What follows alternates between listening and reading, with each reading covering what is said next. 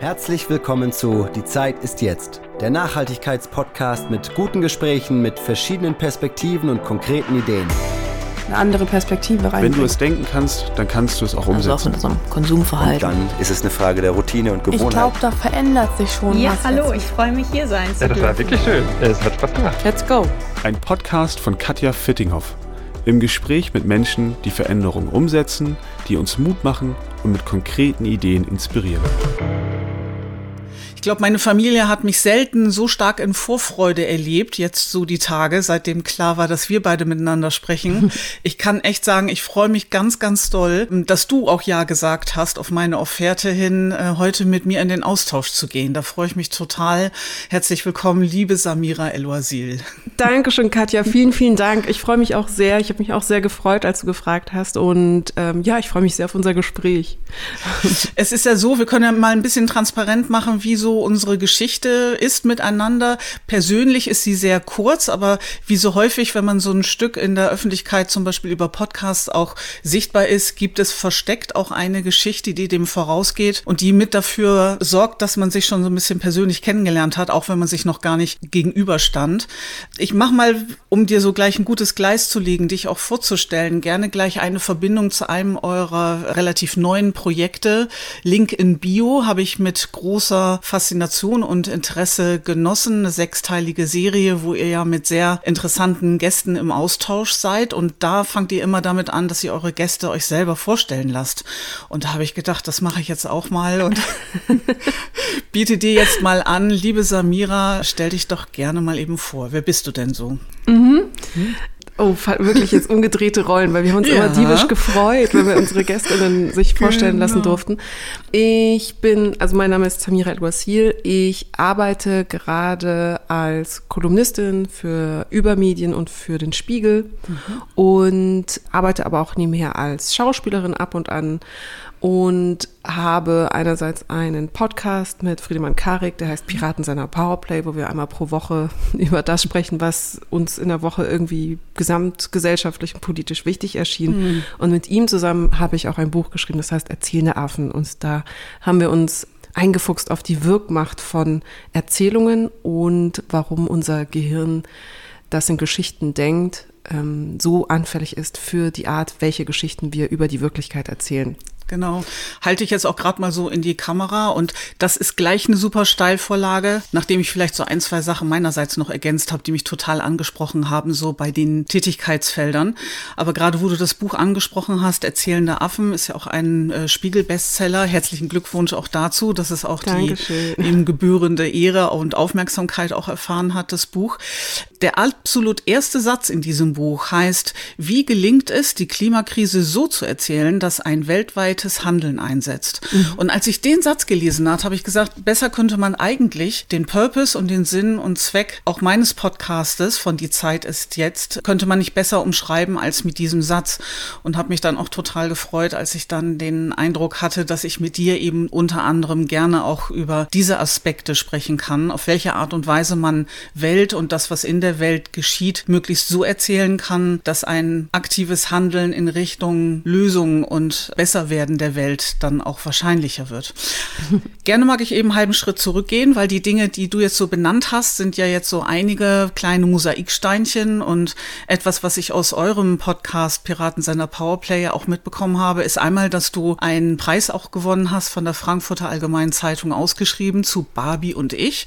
Magst du da gerne noch mal eben so einen Satz zu sagen? Wofür bist du da geehrt worden? Ähm, das ist der ganz fantastische Michael Alten-Preis und ich mag den Preis so gerne. Der wurde natürlich in, von seinem Namensgeber mit ins Leben gerufen und es geht um das Finden früher einer guten Filmkritik oder einer Kritik oder Rezension im Allgemeinen und das wurde dann äh, ausgeweitet konzeptuell auf die Idee eines ähm, Kulturtextes, so im weitesten Sinne. Und jedes Jahr wird dann aus den Feuilleton-Texten, die so ähm, dann in dem Jahr veröffentlicht worden sind, einer gekürt und äh, bekommt eben diesen Preis. Da hatte ich einen Text ähm, bei Übermedien veröffentlicht, wo es eben um mein ambivalentes Verhältnis zu dem Film Barbie ging, mhm. weil ich ihn sehr mochte und gleichzeitig verstand, warum man ihn aber sehr kritisch betrachten mhm. muss. Also äh, angefangen von äh, kapitalistisch, äh, kapitalismuskritischen Kategorien, die man ansetzen muss, aber andererseits ist es dann auch wieder handwerklich so gut gemacht in der mhm. Ausstattung und so schön. Und gleichzeitig sprach der Film auf einer feministischen Ebene sehr zu mir. Mhm. Und im Rahmen dieses Textes habe ich dann auch meine eigene mh, mm, Frauwerdung sozusagen ein bisschen reflektiert über oh. die 90er Jahre hinweg, die mhm. eben sehr äh, ein sehr neoliberal geprägtes Frauenbild hatten, also im Sinne von äh, Frauen müssen einfach nur stark genug mhm. gegen die gläsernen Decken schlagen mhm. und sich einfach behaupten in einer Männerwelt und dann klappt das alles schon mit der mhm. Geschlechtergerechtigkeit und äh, Frauen, die zu viel Kritik darüber äußern, dass es strukturell ein Problem ist, die haben sich einfach nicht genügend Mühe gegeben, mhm. sich gegen die Jungs so durchzusetzen. Also der klassische Girlboss Feminismus, der da schon irgendwie so angelegt mhm. war, der aber irgendwie Teil eines Marktsoundes meines Aufwachsens war und deswegen auch Teil meiner Sozialisierung und meiner mhm. Vorstellung von, wie Geschlechter miteinander umgehen, aber eben auch, was es bedeutet, in einer äh, nach wie vor eben manchmal patriarchalistisch geprägten Gesellschaft als Frau aufzuwachsen. Mhm. Und das habe ich irgendwie alles versucht, in diesen Text reinzubringen. Es ist ein Konvolut an Momenten. Ja, aber Hut ab. Aber mhm. ja, hat, hat die, die Jury überzeugt. Hut ab, weil hat gut funktioniert und ähm, ja, eben auch eine entsprechende Aufmerksamkeit bekommen. Ich habe noch, glaube ich, so zweieinhalb weitere Dinge, die ich so in deine Aufzählung gerne noch so mit reinbringen würde. Auch in einer der letzten Folgen von Piratensender Powerplay hattest du ja erzählt, dass du in der Jury zur Vorauswahl des Grimme-Preises auch mit drin bist. Mhm. Und wie kommt man denn da so rein?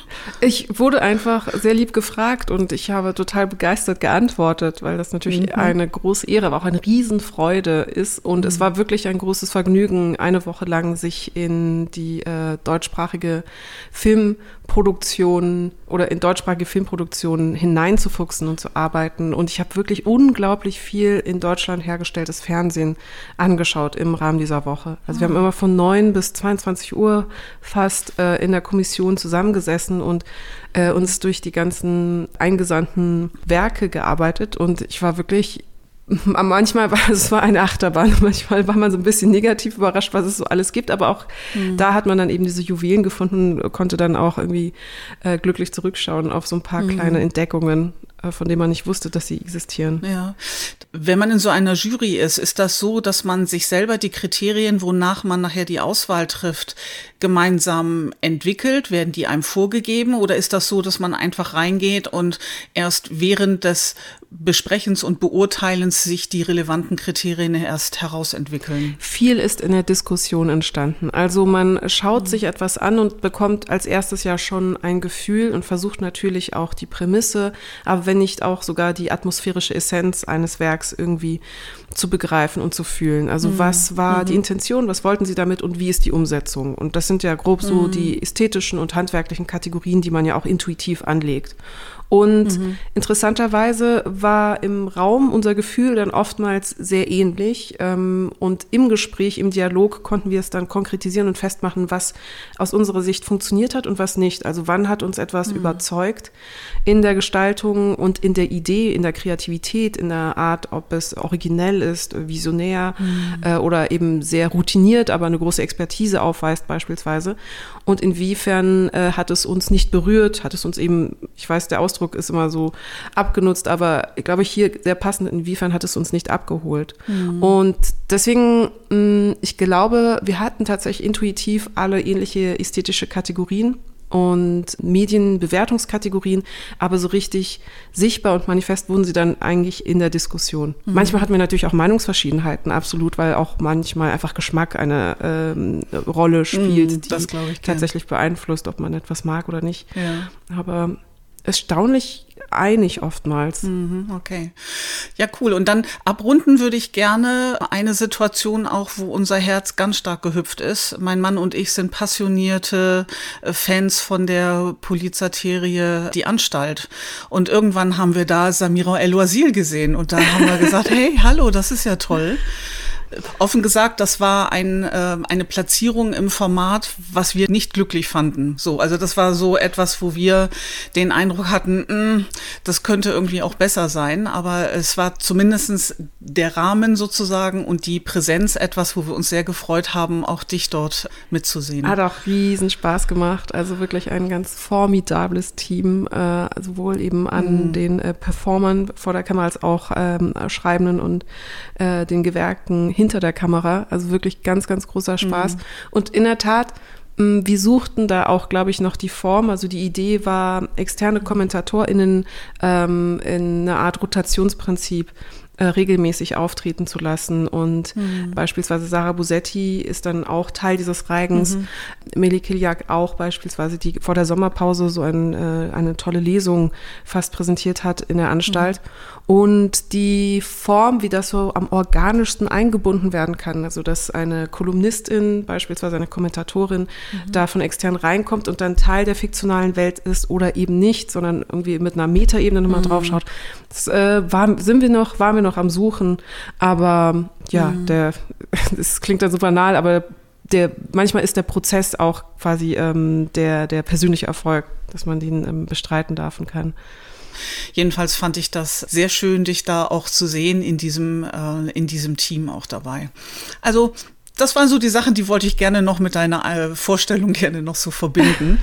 Und dadurch wird vielleicht auch deutlich für die Menschen, die dich bisher noch nicht kennen, was mich so dazu bringt, ja, mich einfach total, ja, zu freuen, dass du Ja gesagt hast. Denn es war ja so, dass ihr letztes Jahr, glaube ich, das zweite Mal schon mit Piratensender Powerplay auf Tour wart, ne? Ist das richtig? Mhm.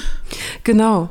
Das erste war, ähm, da waren es vier Termine in Deutschland und es war einfach eine Art Versuchsballon. Mhm. Also einmal den C ins Wasser tauchen und mhm. schauen, ob das auch als Form zu uns passt, weil natürlich ein Auftritt auf der Bühne nochmal eben mhm. ein ganz anderes Kaliber ist mhm. als äh, vor dem Podcast-Mikro mhm. in der heimischen Sicherheit. Mhm. Und das war so schön, also alleine die ähm, Kontakte mit dem Publikum, mhm. die Energie, die im Raum entsteht, der Austausch, die Abende. Es war einfach so ein schöner Spaß, der mich aber auch viel zum Nachdenken danach angeregt hat, mhm. ähm, auf Grundlage der Gespräche, die ich danach führen durfte, mhm. eben mit Menschen, die anwesend waren, dass wir gesagt haben, das müssen wir unbedingt wiederholen. Mhm. Und daher hatten wir dann diese zweite kleine Tour im November. Genau. Ja, klein ist gut. Es gab viele, also gefühlt viele Möglichkeiten, euch zu sehen. In Bremen zum Beispiel auch. Bremen hat immer so eine typische Größe, auch so, wenn die Rockstars ihre Touren planen. Es ist immer so die Frage, ob so die Schallmauer durchbrochen wird oder ob man nach äh, irgendwie nach Köln oder m, Hamburg fahren muss, äh, wenn man irgendwie jemanden wichtigen und netten, tollen sehen möchte. Und wenn Bremen dann mit auf der Liste ist, kann man sich schon freuen. so war es im November letzten Jahres, 2023. Und das war dann auch wirklich der erste und bisher auch einzige Moment, wo wir beide einander gegenüberstanden und äh, ich so meinem Mann gesagt habe, Mensch, wenn ich jetzt mutig bin, dann spreche ich die beiden an und vielleicht hätten die ja Lust auf ein Podcast-Gespräch und da war ich dann total froh, ja, mit dir sprechen zu können und dass du so spontan auch bereit warst dazu.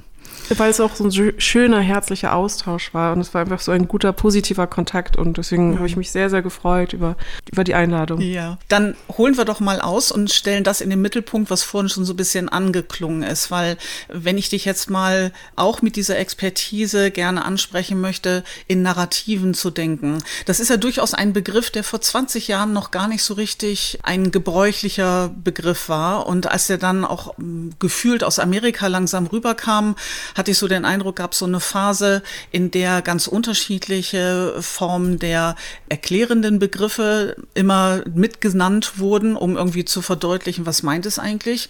In dieser ersten Zeit weiß ich noch, wie ich eine Art Synonym für mich rausgebastelt habe. Ich komme aus der Chaos- und Selbstorganisationstheorie. Da geht es immer darum, wie mit Komplexität umgegangen wird mhm. und ob es eine Möglichkeit gibt, Komplexität so reinzupacken in, heute man, würde man sagen, in ein Narrativ, dass Muster erkennbar sind und dass äh, konstruktive Aussagen herausgefiltert werden können, die dann zur Grundlage dienen, um dann nächste Schritte ähm, daraus zu nehmen diese Expertise, wie der Narrativbegriff entstanden ist, das ist ja auch so ein Stück der rote Faden in eurem Buch Erzählende Affen. Da habt ihr die Struktur der Heldenreise so ähm, etwas so als ein gedankliches Gerüst auch mitgenommen. Kannst du mir vielleicht zu Beginn unseres Austausches sagen, wie benennst du oder füllst du diesen Begriff des Narratives? Mhm. Wir haben versucht, mit einer Arbeitshypothese uns dem Begriff zu nähern, weil, wie du schon gesagt hattest, es ist ein Begriff, der vor allem aus dem, äh, aus angelsächsischen akademischen mhm. Raum kam und der aber auch eine äh, Eindeutschung erfahren mhm. hat. Also man sagte im Englischen, um, ähm, that's his narrative, auf eine viel selbstverständlichere Art und Weise, als man es im Deutschen, sagen wir mal, zwei, in den 2010er Jahren als äh, normalen Satz angewandt hätte. Zu sagen, das ist sein Narrativ, wäre auf jeden Fall ein bisschen unorganisch mhm. gewesen. Und im Englischen gar nicht. Und er hat dann nochmal Antrieb erfahren, äh, konzeptuell, also der Begriff ähm, des Narrativs, äh, insbesondere in der Wahl von Barack Obama in der ersten US-Wahl, wo es sehr viel auch um Storytelling in der Politik und in der Mobilisierung der WählerInnen ging und sehr viel eben über his narrative gesprochen worden ist und über Deutungshoheiten und wer sozusagen das Narrativ in der politischen Erzählung setzt. Mhm. Ähm, ganz besonders wichtig und relevant im Bereichen auch Negative Campaigning, also wenn der politische Opponent eben versucht, eine Gegenerzählung mhm. aufzubauen, die einen, ähm, einen Kandidaten antagonisiert beispielsweise. Mhm. Und wir hatten dann so ganz langsam die Anklänge, aber es hatte dann immer noch eben eine ja, politikwissenschaftliche Anmutung, manchmal ist irgendwie anzuwenden oder eine diskursanalytische Anmutung. Und irgendwann wurde es aber dann tatsächlich zu einem Standardmodebegriff, der dann so selbstverständlich genutzt wurde, manchmal auch so inflationär genutzt wurde, wie er früher eben im Englischen als ganz normaler äh, Begriff angewandt werden konnte. Und wir haben uns versucht, dem mithilfe unserer Instrumente auf eine Art anzunähern, dass wir im Rahmen des Buches, in dem wir Erzählungen, Narrative und Mythen versuchten zu dekonstruieren und zu analysieren, besser verstehen und erklären konnten, aber dennoch die Trennschärfe aufrechterhalten konnten. Und deswegen war unsere Vorstellung die einer Matroschka, also das Narrativ ist im Grunde das, was erzählt wird und die Erzählung ist die Art, wie es erzählt wird, die Form, die tatsächlich diese, dieses Narrativ dann bekommt in der Ausführung.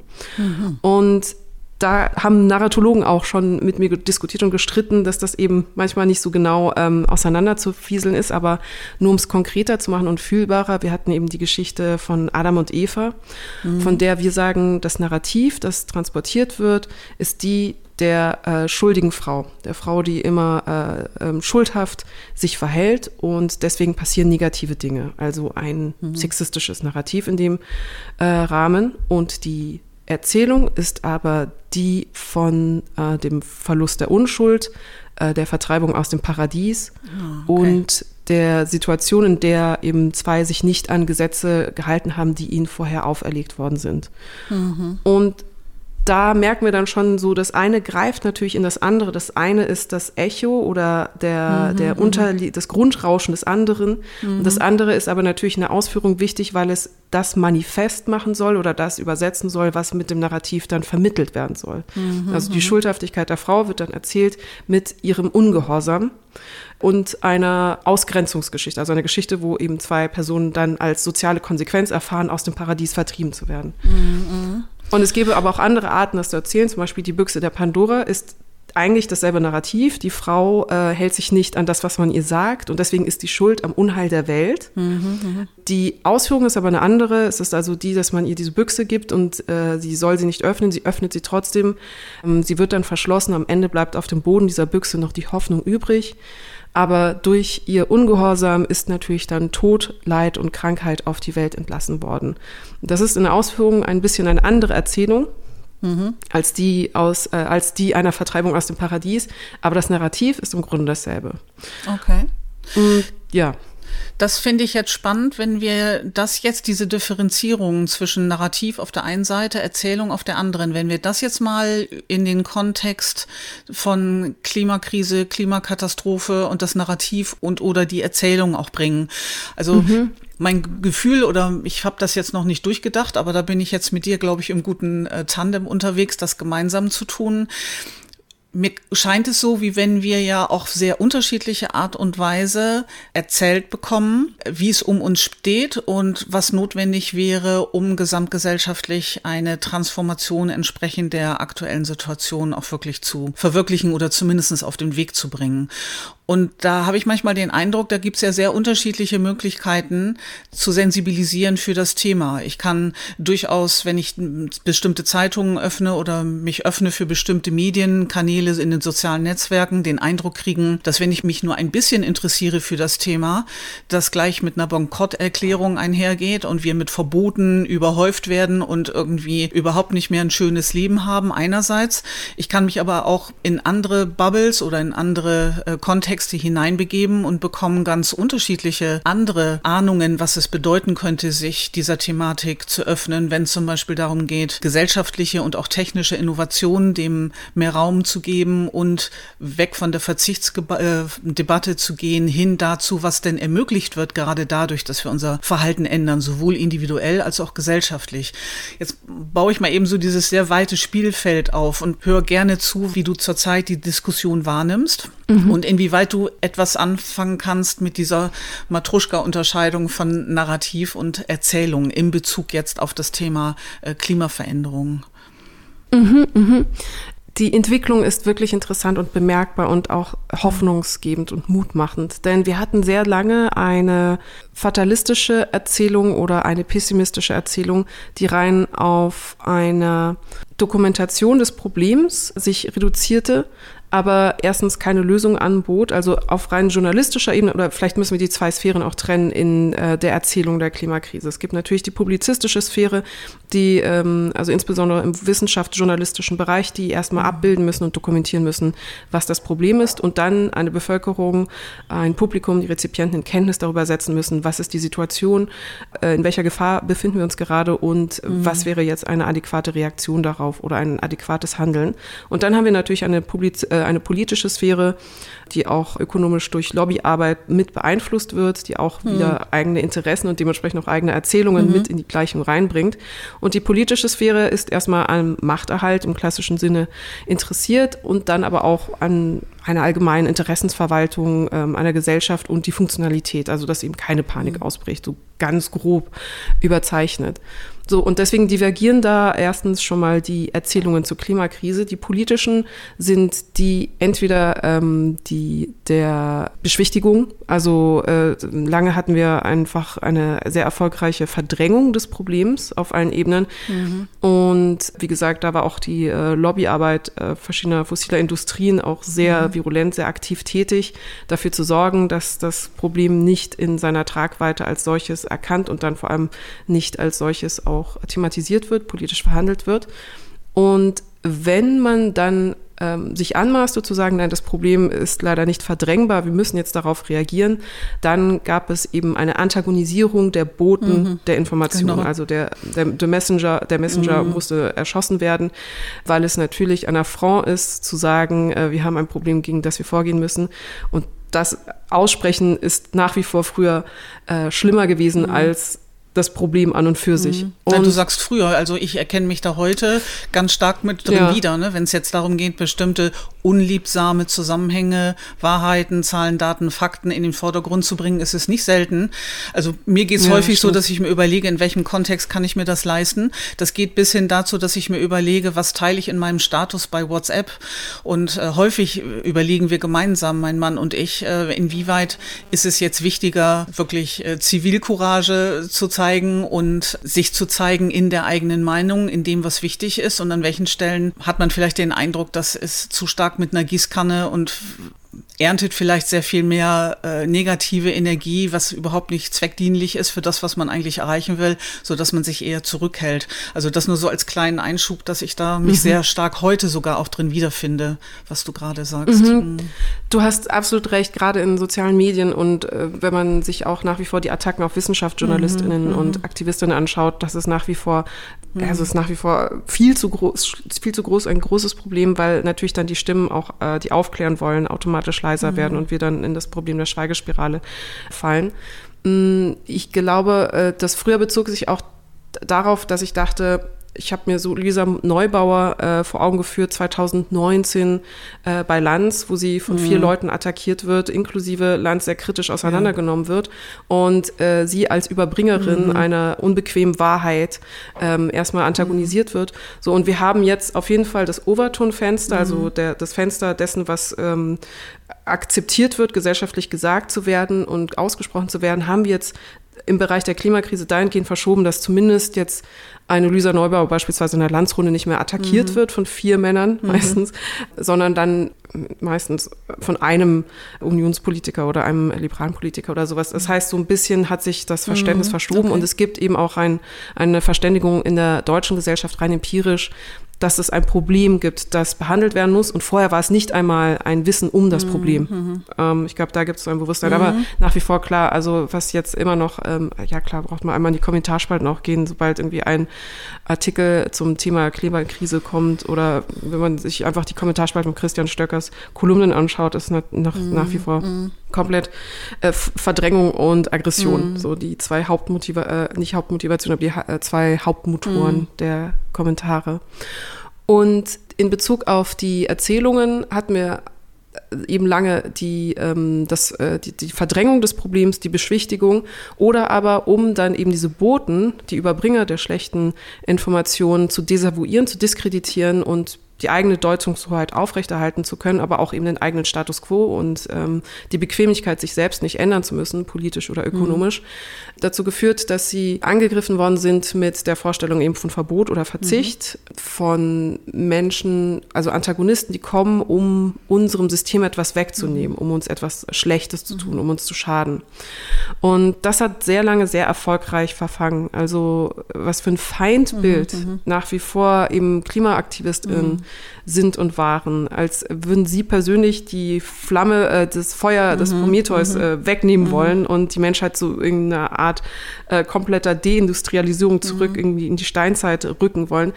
Das ist ein Bild und eine Emotion und eben eine Erzählung, die noch wahnsinnig manifest mhm. ist und die wirklich aus erfolgreich auch 30 Jahre Lobbyarbeit fossiler Industrien mhm. und auch eben politischer Fehlarbeit mhm sich festgesetzt hat.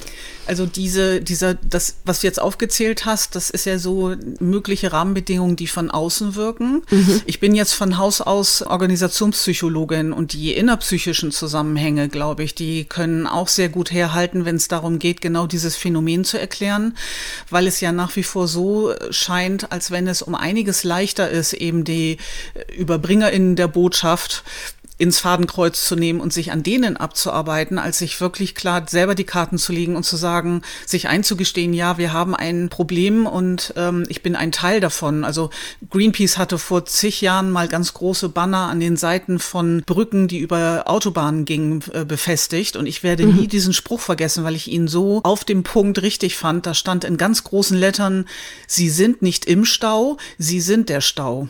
Mhm. Und das wäre ja eigentlich genau eine Art Erkenntnis, von der ich glaube, die wird uns gesamtgesellschaftlich eigentlich sehr gut tun, wenn wir nicht bei jedem Aspekt, der aufkommt, automatisch den Fingerzeig irgendwo anders hinbringen, sondern uns überlegen, ich bin Teil des Spiels.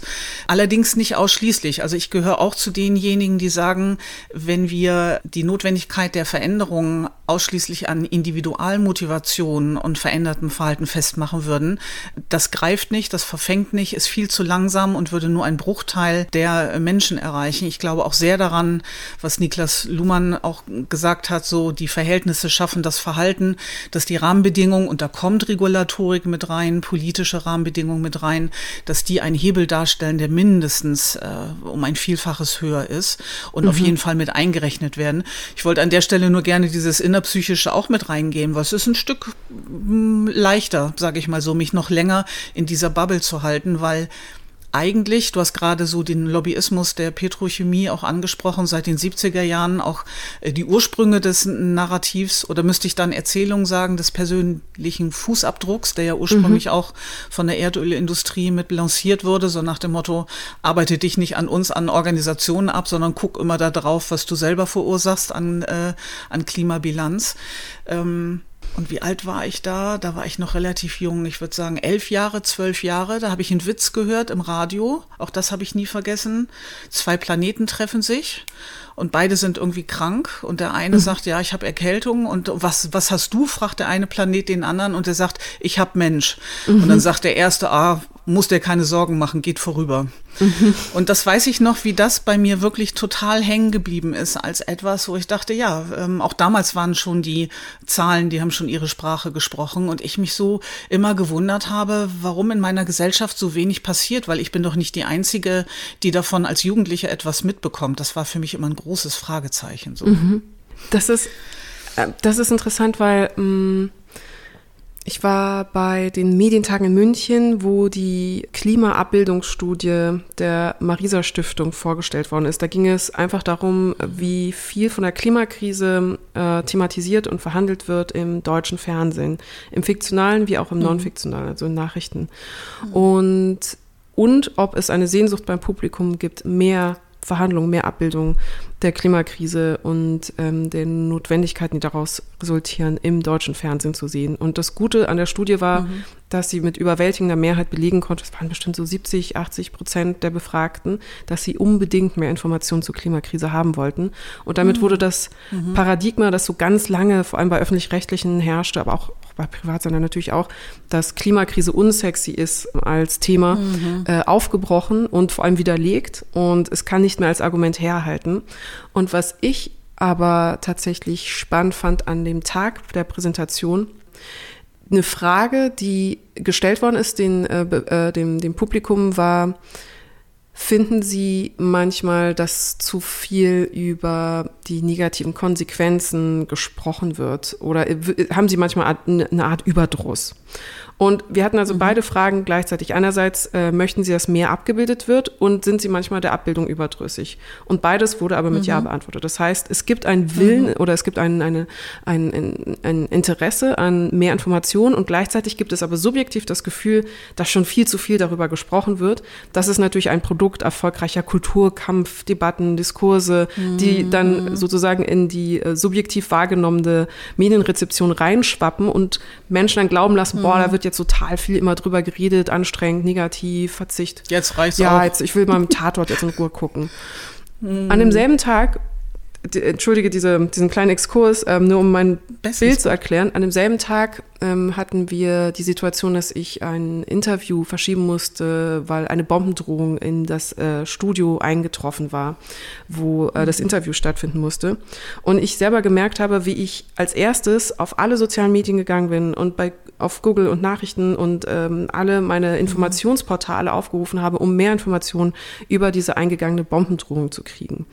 Mhm. Und ich dachte, dachte wirklich, ich habe so zehn Minuten kurz vorm Doomscrolling versucht herauszufinden, was ist jetzt los? Äh, befinden wir uns alle noch in Gefahr? Ist irgendwie, äh, was mhm. müssen wir jetzt machen? Was ist die Handlung? Ich wollte unbedingt Informationen. Und am Nachmittag habe ich diese Studie gesehen und dann verstanden, im Grunde ist die Klimakrise, so wie wir sie gerade haben, eine Art Bombendrohung in Zeitlupe. Mhm. Das haben wir aber noch nicht verstanden. Würden wir tatsächlich verstehen, welche Bombendrohung da gerade ausgesprochen wird durch die Zahlen, dann wären wir nicht überdrüssig, wenn Menschen Informationen oder KünstlerInnen äh, Verhandlungen der Klimakrise in verschiedenen Medien anbieten würden. Ganz mhm. im Gegenteil, wir wären die ganze Zeit an den mhm. Bildschirmen mhm. oder in den Zeitungen drin, um Informationen zu bekommen, mhm. weil wir denken, wie können wir diese Gefahr abwenden. Aber weil die Klimakrise eben diese Zeit, äh, diese Bombendrohung in Zeitlupe ist, haben wir diese Dringlichkeit nicht. Und mhm. das muss in der Abbildung, in der Verhandlung und in der Erzählung kompensatorisch ausgeglichen werden. Und das ist unfassbar schwer, weil es nicht kompatibel ist mit unserer Zeitlichkeit, mit unserer Art in Emotionsepisoden und mhm. Einheiten mhm. und ähm, auch so tribalistischen Momenten, so mhm. was ist mhm. jetzt gerade für mich relevant, was ist mir nah, was ist gerade in meinem direkten Umfeld, in meinen mhm. Peer Groups los und was ist vor allem heute relevant, vereinbar und kompatibel ist. Mhm. Und deswegen war das so ein guter Tag und gleichzeitig auch ein aufschlussreicher Tag. Mhm. Ähm, die Menschen wollen mehr Informationen, haben gleichzeitig das Gefühl, sie bekommen zu viel Informationen, weil aber der Zusammenhang hergestellt worden ist zwischen persönlicher, individueller Bedrohung und dem, dem Recht auf informiert werden über diese Bedrohung, dass dieser, dieser Zusammenhang noch nicht hergestellt worden ist. Mhm. Und deswegen werden eben die Informierenden nach wie vor antagonisiert. Mhm. Das fände ich ja total spannend, genau darauf aufzusetzen und sich mal die Frage zu stellen, wenn es denn so ist, dass diese Gleichzeitigkeit da ist. Also ich wäre durchaus offen dafür, mehr informiert zu werden.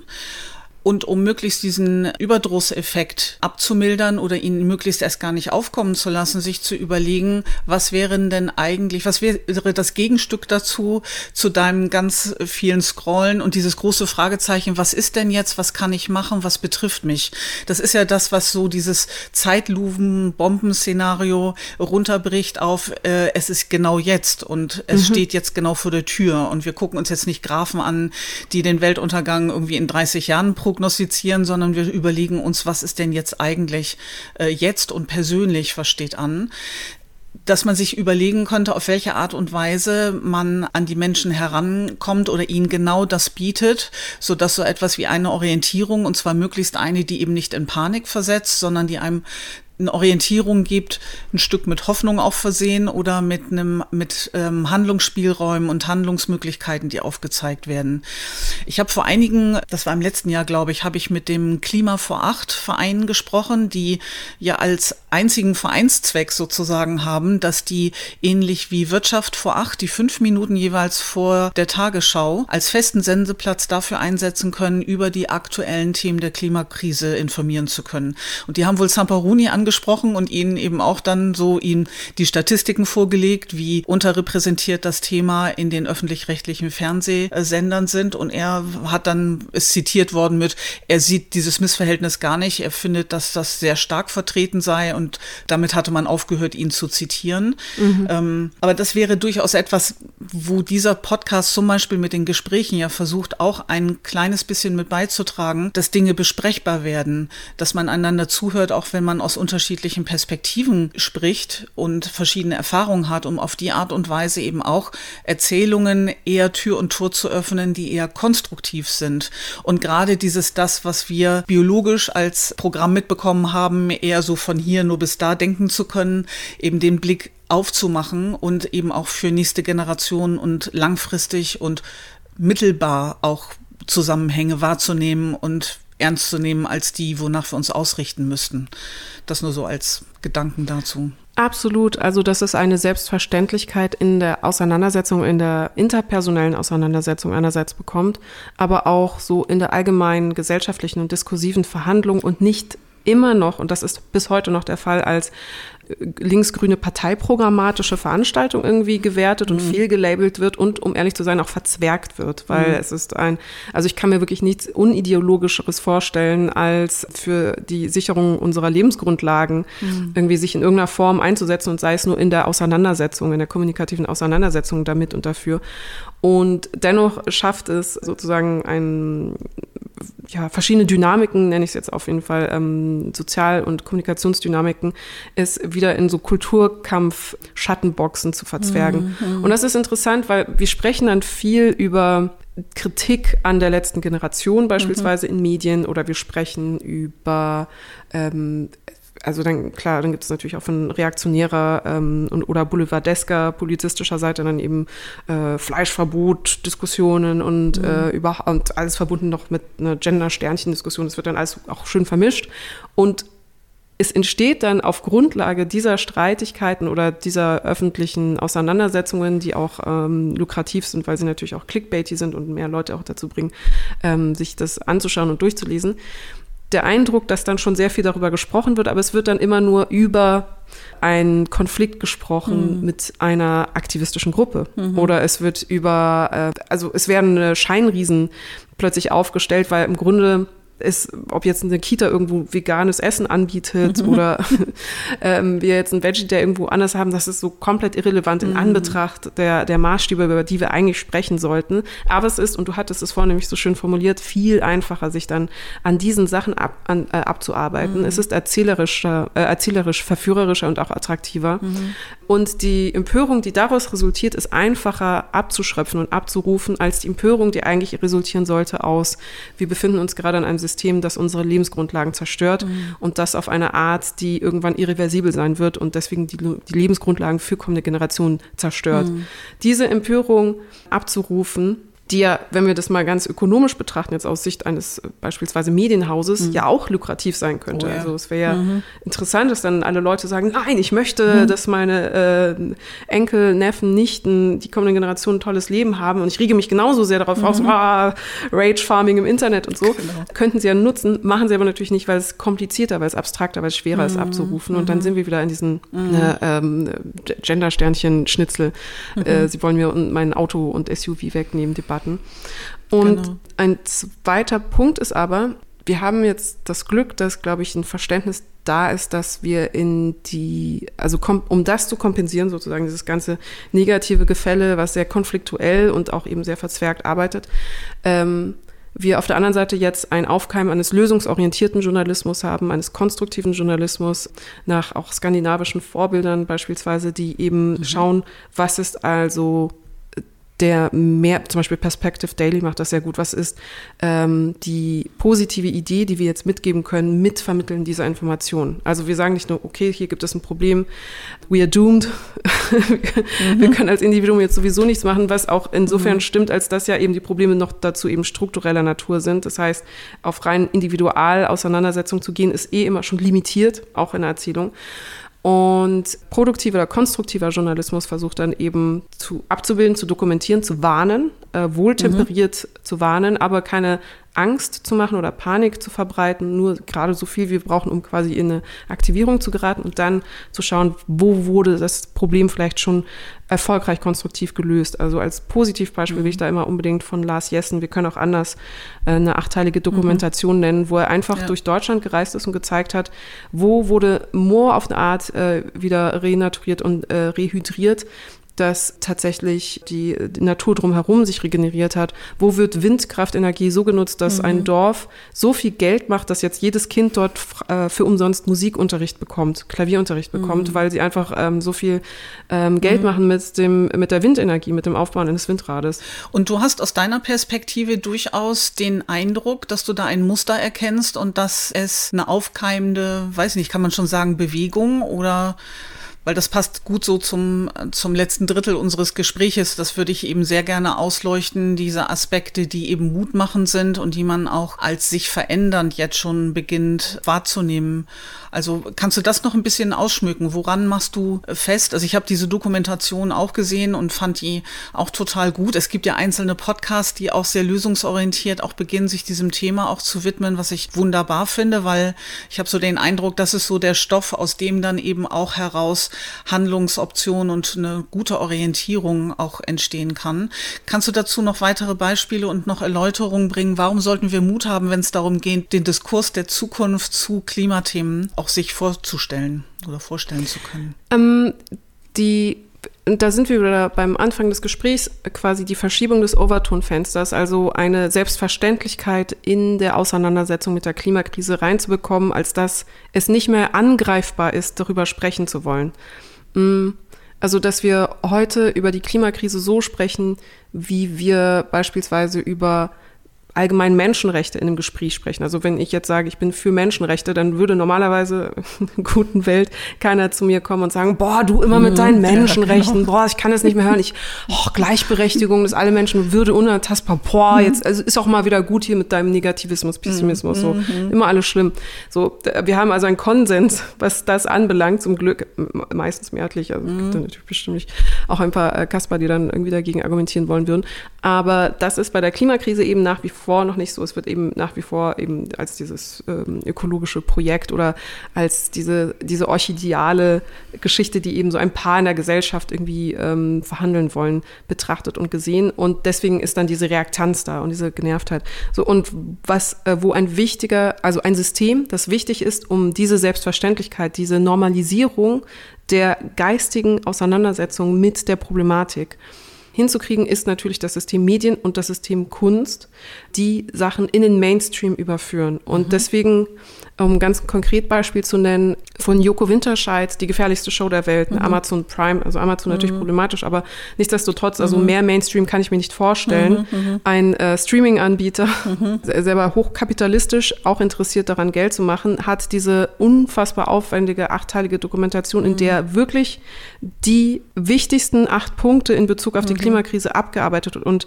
verhandelt werden, äh, in der auch die Antagonisten in dem Moment äh, genannt werden, genau. gezeigt werden, porträtiert werden.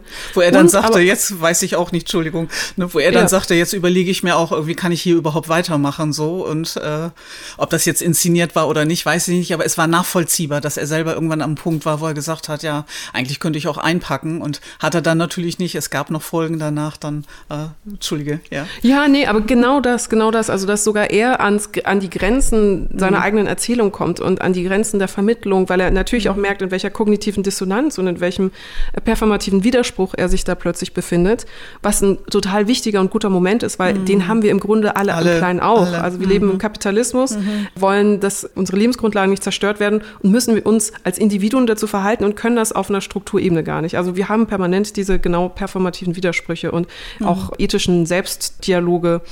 Und dass das aber tatsächlich ja, also Teil wirklich des, einer der größten Streaming-Anbieter, turbokapitalistischen Streaming-Anbieter äh, geworden ist und jetzt, glaube ich, auch für den Grimme nominiert beispielsweise. Ah, in Kombination auch mit anderen Sachen wie Extrapolations bei Apple Plus, was über mhm. als Anthologie über 40 Jahre erzählt, von 2030 bis 2070, die Konsequenzen der Klimakrise als Serie, als äh, fiktionale Serie mhm. äh, abbildet und nachzeichnet. Und ähm, ein Erfolg wie Don't Look Up auf Netflix beispielsweise oh, ja. mhm. vermittelt, es gibt eine, es gibt eine, Main, eine positiv zu bewertende Mainstreamisierung, mhm. nicht weil das Mainstream macht, dass es dann egal wird, darüber nachzudenken, sondern weil erst mit Ankunft in einem allgemeinen kollektiven Umgang ähm, damit wir die notwendige Mehrheit und mobilisierte Mehrheit von äh, Menschen haben, die sich geistig damit auseinandersetzen. Mhm. mhm. Und deswegen ist es so wichtig, das immer wieder als Agenda-Setting-Projekt auch wirklich in die Köpfe und in die Herzen zu bringen. Mhm. Und letzter Punkt, in die Herzen deshalb, weil natürlich das Fiktionale, das Erzählerische, das Emotionale un, also wesentlich überzeugender ist als alle rationale ähm, mhm. Herangehensweise. Also man kann mit jemandem, den das nicht interessiert oder der in Reaktanz sich noch befindet, sehr schwer über Fakten und Zahlen und gute, richtige Argumente in, in die Tiefe des Problems dringen, aber man kann mit einer Emotion, man kann mhm. mit Empathie und mit einem Gefühl eine Überzeugung ändern oder eine Überzeugung zu einem Thema mhm. stimulieren und heraufbeschwören. Mhm. Und ja. deswegen ist Kunst da eben so, also Kunst im weitesten Sinne eine Popkultur, ähm, mhm. Auseinandersetzung in allgemein in den Medien, Wahrnehmung, mhm. was wir täglich eben rezipieren, genau. so wichtig. Ja, damit kriegst du mich, Samira. Also das sind alles Beispiele, von deren Existenz ich wusste und die sind in Vergessenheit geraten. Da bin ich jetzt sehr dankbar, dass du die nochmal so an die Oberfläche gebracht hast und wir werden die Links dazu auch in die Shownotes bringen, so dass wenn man dann sagt, ah, don't look up, mhm. was war denn das, dass man da gut die Möglichkeit hat, dann auch nochmal äh, weiter zu recherchieren und es sind gute Beispiele dafür, dass es eben auch einen Markt dafür gibt. Das ist jetzt zwar ein kapitalistisches oder wirtschaftliches Argument, Argument, aber das kann ja durchaus auch ein Gradmesser dafür sein, mit welcher grundsätzlichen Resonanz man rechnen mag, wenn man eben so etwas wie eine Netflix-Serie dann auch auf den Markt bringt. Und die hat ja durchaus eine ganze Menge Aufmerksamkeit dann auch bekommen dann dabei. Und ein letzter Punkt, wenn ich das noch ergänzen kann dazu, darf. Ja, wir erzählen ja die Klimakrise sehr viel, auch in aktuellen Produktionen, wo wir vermeintlich nicht über die Klimakrise sprechen. Wir verzählen sie nur. Also in jeder hm. deutschen Produktion, wo Weihnachten gezeigt wird und wir zeigen Schnee, hm Mhm. Oder in jeder Produktion, jeder Tatort, der im Sommer spielt und wir zeigen einfach gut gelaunte Menschen am Strand, denen es total gut geht, mhm. ohne die Dürren, ohne die Hitze äh, in irgendeiner Form stattfinden zu lassen, erzählt das Klima auf unterschwellige Art und Weise, aber eben auf falsche Art und Weise oder auf alte mhm. Art und Weise. Ein Klima, genau. Es wird genau. ein Klima dargestellt, das so gar nicht existiert. Und dem gegenübergestellt müssen wir uns darüber gewahr werden, dass wir also für quasi einen, einen, einen ganzen Eisberg an äh, Erzählungen, die Klima nach wie vor falsch erzählen, wir einfach eine Art Gegenangebot etablieren müssen, was dann eben Klima auf die dringliche und notwendige Art und Weise erzielt, wie wir sie brauchen. Mhm. Und zwar so, genau, dass es auch emotionalisiert und dass es eben nicht in Richtung mhm. Verdruss geht. Also ich manchmal glaube ich, wie bei Veränderungsmodellen ist es immer so, Entwicklung entsteht immer am Rand. Das heißt, so ein Stück aus der Komfortzone herausgelockt zu werden, auch als Rezipientin ne, oder Konsumentin, ist ja ganz wichtig wahrscheinlich, damit überhaupt etwas Neues sich bilden kann. Aber wahrscheinlich ist das auch eine Art Gratwanderung, die es dann gilt, möglichst erfolgreich bewerkstelligen zu können, um eben durchaus auch neue Impulse oder Aha-Erlebnisse dabei auch m, hm, deutlich machen zu können. Bei Don't Look Up zum Beispiel ist es so gewesen, dass das Verhältnis zwischen Forscherperspektive von, wir wissen, da kommt ein Komet auf uns zu, der äh, geht direkt auf unsere Erde zu einerseits und das, was da nicht nur Politik, sondern gerade auch die Medienwelt damit macht und wie im Talkshow-Format vor laufenden Kameras mit Millionen Publikum damit umgegangen wird, das war ja, mhm. also da müssen alle den Blick in den Spiegel irgendwie mitbekommen haben und die Parallelen zu der eigenen Medienwelt auch. Und das sind dann natürlich eben auf künstlerische Art und Weise dargestellt. Wunderbare Momente, finde ich, wo diese Aha-Effekte dann auch ähm, mhm. möglich werden dabei. Mhm. Sehr schön. Ich würde jetzt so langsam die imaginäre Fee vorbeikommen lassen. Mhm. Also es ist so, dass ich in den ersten Folgen damit mal rumexperimentiert habe, dann eine Weile die Fee nicht habe vorbeikommen lassen und habe gemerkt, ey, das ist eine gute Wiederholung, weil manchmal dadurch noch mal ganz neue Horizonte im Gespräch zum Ende, auch sehr lösungsorientiert, noch mal aufgemacht werden. Also die Idee ist die, dass wenn eine Fee jetzt zu unserem Gespräch dazu käme und dir anbieten würde, liebe Samira, wenn du einen Wunsch frei hättest für die Themen, die wir jetzt gerade gerade so in den Mittelpunkt gestellt haben, unseres Gesprächs. Du hättest bis zum Ende des Jahres 24 einen Wunsch frei. Mhm. Was wäre dieser Wunsch? Was würdest du der Fee gerne mitgeben wollen? Und ich dürfte mir alles wünschen, also auch übernatürliche alles, Sachen. Alles, alles. es ist so ein, so, es klingt dann immer so ein bisschen wie ähm, Beauty Queen Antwort, äh, so im Sinne von, ich will Weltfrieden für die ganze Welt, aber ich glaube, ja. wenn eine äh, Versorgung. Ich wünsche mir für jeden Menschen eine Lebensgrundlagenversorgung, die ihm erlaubt, ein selbstverwirklichtes und in Würde stattfinden könnendes Leben bestreiten zu können. Mhm. Mhm. Also so eine Art Ressourcengrundeinkommen für alle. Ein Ressourcengrundeinkommen, das ist, finde ich, auch einen guten Begriff. Hm? Ja, ja. Genau. Nicht nur das Bruttosozialglück, sondern auch oh, das ja. Ressourcengrundeinkommen als eine Messlatte, so an der man vielleicht dann auch die positiven Entwicklungen ein Stück messen könnte. Ja wäre eine gute Währung vielleicht, auch eine gedankliche Währung als eine Orientierung für, äh, für Weiterentwicklung. Ja, ja. Bruttosozialglück, okay. schön. Ja, ne, Bhutan ist das, glaube ich, ne? Ja. Die sind mit dem Sozial, mit dem gemeinschaftlichen Sozialglück dann auch am Gange und weit entfernt davon, eine Marketingkampagne draus gemacht zu haben, sondern wirklich nach innen hin auch das zu leben und ähm, das Königshaus ist ja sehr stark dabei, das wirklich auch mit Leben zu füllen und eine entsprechende Energie auch in diese Richtung hineinzugeben. Das ist jetzt zwar nicht auf dem ähm, auf der Agenda sozusagen, aber gibt es von deiner Seite her noch irgendetwas, wo du sagen würdest, das wäre durchaus hilfreich oder wichtig noch mit hineinzunehmen? Als Expertin für für Chaos, die du ja bist, äh, sehr vereinfacht gesagt, mhm. was ist die klügste Frage, die ich dir stellen könnte zu dem Thema Ordnung? Äh, welche Rolle dabei Phasen von Instabilität spielen? Uh, okay. Und uh. welche, Rolle, welche, welche Rollen spielen Sie? Naja, das ist ja, also das mit dem Chaos ist eine, ist eine liebe Sache. Meine äh, Partnerin und ich, wir sind bei einem Medizinerkongress, einem ganz großen, mal begrüßt worden, genau mit dieser, mit diesem Titel. Da kommen die beiden Chaosfrauen. Oh. Und zwar deswegen, weil die, ja, die haben es aber ganz liebevoll gemeint, weil die haben in diesem großen Buch, wo dann die ganzen Veranstaltungen waren, haben sie eben das Stichwort Chaos auch im Titel dann mhm. gesehen. Und ähm, das war eine ganz liebevolle Begrüßung so. Mhm.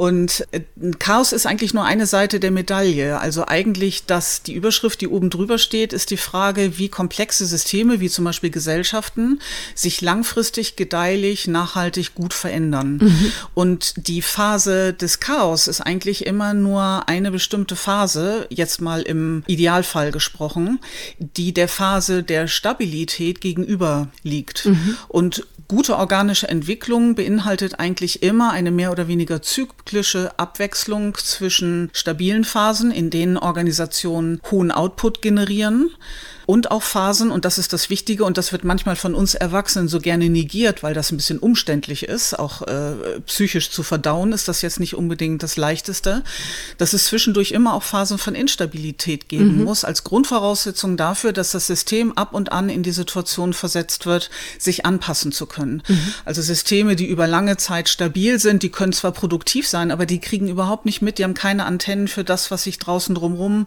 abspielt. Also die Zeitlupenbombe, die du vorhin angesprochen hast, die wird überhaupt nicht wahrgenommen. Es braucht eine gewisse Irritation, ein Irritationspotenzial, das wäre so die Bedeutung von Instabilisierung des Alten, damit überhaupt eine Neujustierung möglichst auf einem höheren, adaptiveren Level vonstatten gehen kann, um dann umso besser angepasst in die nächste stabile Phase gehen mhm, zu können. Mhm. Mal so als kleiner Exkurs. Und das macht so ein Stück diese Parallele zwischen dem Hintergrund, den ich habe. Ich arbeite als Organisationsentwicklerin in Firmen, die ja genau das auch vor sich haben immer. Die haben immer Veränderungsthemen und dann ist immer die Frage, okay, wir sind hier, wir möchten ganz gerne dahin, wie kriegen wir das hin? Und äh, in der Schweiz wird dann immer so gerne gesagt, wenn ich da Vorträge halte, äh, auf Dinghof, das ist so einfach, dann bauen wir da einen Tunnel. Also dann geht man so auf direkte Art und Weise von Zustand A zu Zustand Zustand B. Aber das Modell von Chaostheorie und Selbstorganisationstheorie schlägt was ganz anderes vor und orientiert sich eher an Veränderungsabläufen, die wir von der Natur aus kennen, die auch zyklisch sind und die immer unbedingt diese Phase der Destabilisierung Stichwort Chaos mit reinrechnen, damit es überhaupt eine adaptive Möglichkeit gibt, das nächste Level auch erreichen zu können. Mhm. Ich sehe jetzt mit mehr Gelassenheit auf äh, jede Form oder mit äh, großer Dankbarkeit und sogar willkommen heißen auf Formen der Destabilisierung, weil sie für die Anpassung notwendig sind. Das ist gut. Danke. Ja, kann eine gute positive Seite sein dabei. Wobei es kein Garant ist, ist, dass es danach auch in die Richtung geht, die man will. Das ist ja. nämlich so, ähm, das ist die Fußnote dann dabei. Ne? Das ist also No Risk, No Fun ist da auch so ein bisschen Teil des Spiels da an der Stelle. Und das vielleicht abrunden so in unserem Gespräch vielleicht auch ein Element, dem wir uns ja auch heute immer und immer wieder gegenüber sehen, weil wir würden so gerne vom Herzen her ja unserer Sehnsucht nachgehen, eine Art Garantie dafür zu haben, dass die Aufwände, die wir jetzt betreiben, automatisch zu etwas gedeihlichem Guten führen, wobei die Garantie nicht innerhalb des äh, Systems liegt. Also da braucht man wirklich so etwas wie auch veränderte Rahmenbedingungen, die nachhaltig dann auch eine bestimmte Orientierung und Stabilität auch mhm. geben. Genau, das war jetzt ein kleiner Exkurs dahin. Dankeschön für diese schöne Frage. Das ist ja auch eine Rückmeldung, die ihr häufig kriegt bei Link in Bio, äh, wo eure Gesprächspartnerinnen und Gesprächspartner euch ganz doll loben dafür, dass ihr immer so tolle Fragen stellt. So kann ich auch sagen. Dankeschön. Danke für die Antwort. Das ist also sehr, sehr reich, was jetzt noch nachhallen wird und nachwirken. Ja. Weil auch äh, mein lieber Kollege, äh, also Kollege ist immer so ein komisches Wort, aber mein lieber Mitstreiter Friedemann Karik bald jetzt ein Buch veröffentlicht zum Thema, was, mhm. äh, zum Thema Protest mhm. und mit dem Titel Was ihr wollt. Und da war das natürlich auch ein wesentliches Element, ähm, wie auch Disruption beispielsweise oder wie die Störung im öffentlichen Raum, wie mh, das äh, ra Rausbringen aus einer Entropie einer Gesellschaft mhm. ähm, irgendwie relevant ist für gesellschaftspolitische Dynamiken und mhm. buchstäbliche Bewegungen, also auch buchstäblich physisch mhm. im Raum, ne, wenn wir eine mhm. Versammlung haben beispielsweise. Mhm. Und ähm, da, ja, also es ist so ein großes Feld, die, die Störung als Notwendigkeit, so das oh ja. im Grunde. Das trifft es, also genau das trifft es, ja, genau. Da können wir dann auch sehr gespannt sein, dann auch auf, äh, auf das Buch. Erstmal für heute, liebe Samira, ganz, ganz herzlichen Dank für diesen sehr lebhaften und äh, sehr inspirierenden Austausch. Ganz lieben Dank, liebe Samira El-Wazil, für das heutige Gespräch. Vielen, vielen, ich habe zu danken. Vielen Dank für die Einladung, Katja. Es war sehr, sehr schön. Ja, das fand ich sehr auch. Sehr viel Spaß gemacht. Das fand ich auch. Wirklich cool. Das war der Nachhaltigkeitspodcast Die Zeit ist jetzt. Ein Gespräch über aktuelle Veränderungsthemen und konkrete Ideen für unsere Zukunft. Eine Produktion von KV und P Unternehmensberatung.